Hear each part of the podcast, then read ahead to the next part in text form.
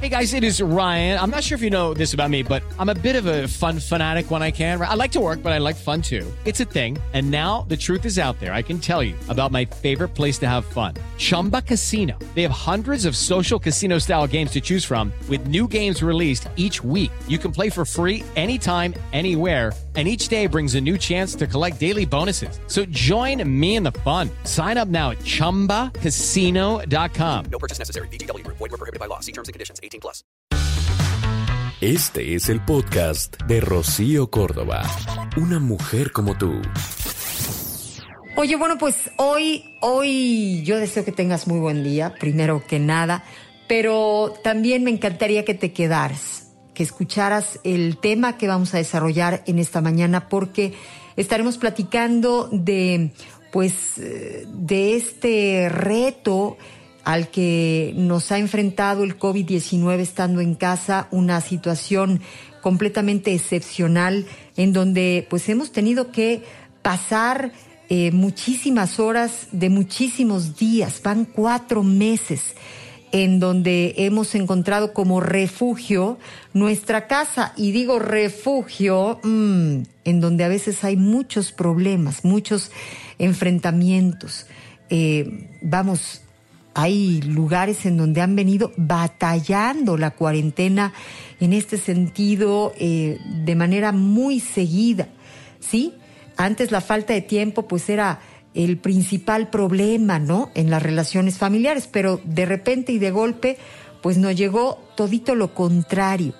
Hoy, eh, vamos, eh, ha sido estresante eh, las largas horas, los largos días, la intensidad de la convivencia, pasar 24 horas del día bajo el mismo techo, bueno, pues ha sido un desafío justamente eh, para todos los que compartimos un espacio y nos llamamos familia. Y por lo mismo, a cuatro meses de todo esto, bueno, y con los hijos, ¿no? Este, en casa, haciéndoles de papá, de mamá, de maestros, de esposos, de chefs, de trabajadoras domésticas, todo esto hemos tenido que ser, pues sobre todo los papás y las mamás, pero dependiendo, vamos, de las edades los retos han sido diferentes, pero apenas podemos salir, estamos viviendo bajo un eh, pues ambiente de incertidumbre, ¿no? Este con cambio de reglas en todos los sentidos y por supuesto que ya estamos enfrentando, vamos, los efectos secundarios de esta pandemia. Y sí, lo podemos ver en un serio incremento de solicitudes de divorcio. También ha habido un incremento muy desafortunado en la violencia eh, familiar. Y, y la pregunta que me viene a la mente es, ¿en qué momento? ¿En qué momento la familia dejó de ser ese lugar seguro? ¿En qué momento convivir con nuestra familia se volvió algo tan difícil? Vamos, se volvió algo tan malo, ¿no? Porque hay quienes nomás no pueden este, dicen qué horror, no puedo más. Y en realidad esta pandemia nos ha llevado, pues sí, a hacer grandes cambios en nuestra rutina, ¿no? Em, repito, al principio lo veíamos con ojos muy positivos, pero la realidad es que hoy se ha vuelto algo complicado. Pero vamos, hoy queremos justamente eh, hablar de estas formas para aprovechar este confinamiento para mejorar, tratar de mejorar las relaciones familiares. Mira, primero que nada, bueno, pues necesitamos eh, ponernos prioridades y probablemente sí sea el mejorar nuestra eh, relación con alguien en particular en la casa. Bueno, pues es muy importante eh, que consideres que tendría que haber tiempo de calidad eh, centrarnos en el aquí y en el ahora cuando estemos eh, con la familia, hacer una observación de los gustos, de las costumbres de esa persona con quien tú convives o con quien te cuesta convivir. Em, sería bonito que de verdad este tiempo lo utilizáramos para conocernos mejor, para eh, reconocer nuestras pasiones, nuestras debilidades, em, y esto nos puede ayudar a mejorar nuestra Em, nuestra convivencia. Esto nos permitiría construir relaciones más auténticas desde el conocimiento, eh, donde podríamos eh, sentirnos verdaderamente familia porque nos conocemos. También es importante el que pues tengamos una buena comunicación. Eh, la comunicación es la llave para cualquier tipo de relación, para que se relacione pues con éxito. Y entonces tenemos que em, pues aprender a escuchar primero que nada. No puede haber algo eh, más bonito que sentirnos escuchados, entendidos. Y bueno, pues tendríamos que quitar los aparatos electrónicos que nos ayudan a veces sí a matar el tiempo, pero nos, nos separan muchísimo de las personas con las que estamos conviviendo. Por eso mismo, cuando verdaderamente quieras tener una buena comunicación, bueno, pues de verdad trata de quitarte el teléfono tú mismo, no lo tengas a la mano, porque a veces lo abrimos, lo vemos de forma automática, sin que ni siquiera nos demos cuenta. También, bueno, eh, recomiendan hacer equipo, ¿sí? Este, hacer equipo para las labores que se presentan en la casa, probablemente invitar un día a tu hermano, tu hermana, o a tu hijo, o a tu esposo, ¿no? A eh, pues hacer la cena para los demás, o hacer un trabajo en equipo, yo hago la cena, pero tú pones la mesa, y mientras tanto, bueno, pues tenemos este momento para platicar, o si yo veo que él está haciendo algo, puedo acercarme y ofrecer mi ayuda, ¿no? Este, con un consejo o literalmente con las manos para que seamos más los que trabajemos y más pronto terminemos. Vamos, es importante, muy importante que se siente el equipo en familia pero también respetar los espacios personales. Hoy tenemos que compartir un espacio y muchas veces los tiempos y por lo mismo, bueno, pues tenemos que entender que debemos respetar al otro para que el otro también nos respete cuando se nos ofrezca lo mismo. Nos parece muy importante el convivir de manera eh, armónica, sana, eh, cordial en familia es lo que hoy sigue, porque deseamos que desafortunadamente, bueno, pues se han incrementado muchísimo el número de, de divorcios, 25% en nuestro país a partir de esta pandemia, pero además la violencia familiar y bueno, pues yo quiero pensar que todos podríamos mejorar de alguna u otra forma nuestra relación en casa con los nuestros. Y por eso, bueno, pues es que insistimos en este tema. Mira, debemos respetar los espacios personales, ¿sí? Es que es necesario que, pues, eh, ante tanta convivencia, entendamos hoy mejor que nunca que, por ejemplo, para entrar al cuarto de alguien, sería interesante que pues supiéramos eh, preguntar si podemos pasar, este, si alguien limpió un espacio, bueno, pues respetar la limpieza que hizo, ¿no? Este, respetar no solo los espacios, sino las formas. Eh, si alguien al momento de cocinar algo quizá no lo hace justo como a ti te gusta, bueno, pues a veces es mejor salirnos, pero respetar las formas del otro también es algo muy necesario. No podemos estar imponiéndonos constantemente, este, ni salir con que pues es mi casa y pues te friegas, ¿no? Porque a veces así, este, pues nos nace como del alma querer así ser respondones y no dejarnos y, y pues estoy de malas y me vale pero la realidad es que esto es como una bolita de nieve que se va haciendo cada vez más grande. Y bueno, pues lo otro también puede ser eh, una, una situación que se vuelva eh, pues cada vez más grande, pero para positivo. Si tú eres prudente, si tú eres paciente, si tú eres respetuoso, el otro no va a tener más que contestar de la misma forma. Eh, tendríamos que a veces jugar más, em, pues así, poniéndole el ejemplo al otro, siendo eh, el que empieza enseñándoles que quieres pues llevarla armónicamente. Y cuando somos amables y cuando somos respetuosos y cuando no seguimos el pleito, pues el otro difícilmente va a poder seguir haciéndolo. Así que, bueno, pues es importante que lo consideres porque pues seguimos en esta convivencia. En realidad todavía tenemos que seguir protegiéndonos eh, de esta situación y el único lugar que tenemos seguro tendría que ser nuestra casa. Importante también, bueno, pues el repartirnos las tareas, ¿no? Y si hay niños, también los niños pueden, en la medida de su edad, pues ayudar asumir ciertas responsabilidades, les hace sentir importantes y bueno, pues el trabajo se vuelve más agradable y bueno, pues mucho más justo. Esto también tendría que ser algo importante a considerar. Hoy invitamos a Nayeli Cruz, quien es directora de Desarrollo Institucional de Red Familia. ¿Cómo estás, Nayeli? Muy buenos días. Gracias por estar con nosotros. Rocío, muchísimas gracias por la invitación. Es un gusto saludarte a ti y a tu amable auditorio. Bueno, Nayeli, sin duda, uno de los problemas colaterales que nos ha traído esta tremenda crisis sanitaria, pues ha sido poner a la familia a pasar 24 horas del día en casa, niños, papás, vamos, a veces hasta los abuelos, ¿no? Bajo el mismo techo y esto ha traído muchos efectos colaterales como peleas, violencia, divorcios.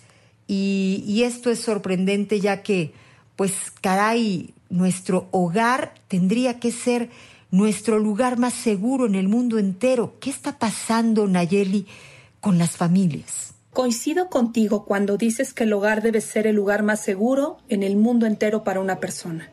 Lamentablemente, la violencia intrafamiliar aumentó 120% desde la emergencia por COVID-19. La realidad, Rocío, es que la mayoría de las familias no cuentan con las habilidades y competencias para enfrentar las crisis emocionales que se han desencadenado a raíz de este quédate en casa. Las familias deben entender y comprender que cada miembro tiene su singularidad, sus luces y sombras, y que solo en equipo podemos salir adelante.